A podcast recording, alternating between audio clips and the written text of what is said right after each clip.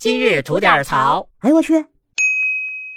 您好，我是不播新闻只吐槽的肖阳峰。这两天娱乐圈挺热闹哈。昨儿中午，先是汪峰老师迫不及待的发了个巨大的锤子，宣布自己在上海的演唱会啊会有新曲目。这紧接着啊，娱乐圈著名的汪峰玄学再次得到了验证，就是汪峰一做宣传必备大水淹。而这次淹汪峰老师这大水啊，来自前一阵风波不断的蔡徐坤。又是睡粉吧，又是打胎吧，还有偷拍事件啊，的确挺闹心。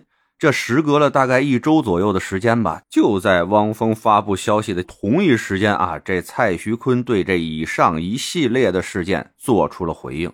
在这儿，我先给您念念他是咋说的哈。蔡徐坤啊说：“大家好，我是蔡徐坤。近日网络上出现关于我的诸多话题，很抱歉，因此占用了大家的时间和关注。”两年前，我处于单身状态，与 C 女士有过交往，双方之间的私事已经在2021年妥善解决，彼此没有进一步的纠葛。需要在此向大家和媒体澄清的是，我和 C 女士的交往均属双方自愿，既不存在女方为未成年的情况，也不存在所谓的强制堕胎，不涉及违法行为。恳请相关自媒体不传谣、不信谣。这个教训对我来说是惨痛的。这两年的时间里，我也在自责和懊悔中，再次向一直支持、信任我的歌迷们道歉，向一直关注我发展与成长的媒体朋友们道歉。今后我会严格约束自己的言行，接受大众和社会监督，也请大家尊重和保护当事人，特别是 C 女士的个人隐私。以上呢就是蔡徐坤方面发出的声明全文，在这儿啊，我也给大家总结一下他想表达的意思啊：一就是睡粉是真的，但是自愿的；二堕胎是真的，但不是强制的，而且已经妥当处理过了；三就是女方不是未成年人，不涉及违法犯罪行为；四就是得哥们儿这次认栽，但请大家原谅我，继续支持哥们儿我搞钱，反正就这么点意思吧。哎，您看看，憋了这一星期啊，憋出个寂寞呀。说实话啊，我们在做危机公关的时候，有这么一个重要的原则，就是时效性。一般认为黄金的时间是四个小时之内，那如果超过四个小时，尤其是像蔡徐坤团队这回啊，已经一周了。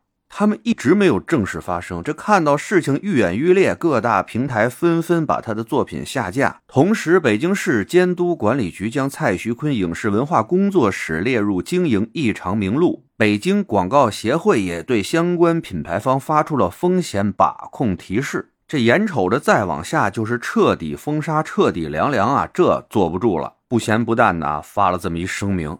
但你们早干嘛去了？为什么没有在第一时间站出来澄清这个事儿？是不是得跟公众解释一下？这一礼拜你们干嘛去了？但可惜的是啊，在他的这声明里边，对此事是只字未提啊。还有就是这危机公关啊，得法律顶头，伦理优先。那道歉是必须的，而且你的道歉得让别人感觉到真诚啊，不仅仅就是道下歉，得说明白你错了没，错在哪儿了。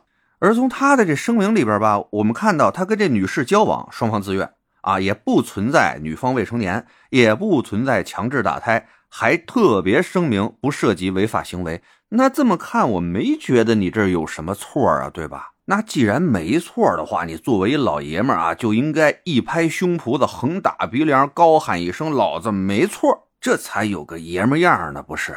哎不过这爷们样这事儿的确是有些难为他了哈啊！咱不说这个，咱就说回来啊。按他这说法，他一点错没有啊。但后面又哪儿来的这自责呢？又从何说到这个教训对我来说是惨痛的呢？又懊恼什么呢？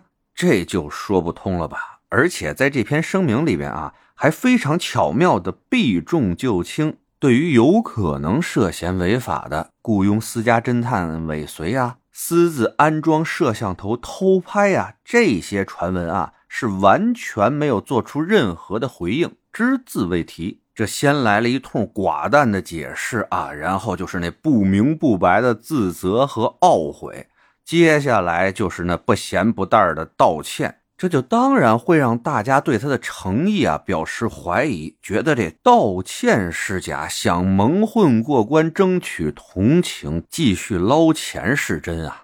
而据内部人士透露啊，这后面还有大瓜，那咱啊就让子弹先飞一会儿，看看这事儿后续它到底能发展到什么程度。那您觉得蔡徐坤经历这次风波以后，他会不会彻底的塌房呢？哎，在咱评论区有一投票选项，您可以过去投上一票，看看和您有同样判断的朋友啊多不多。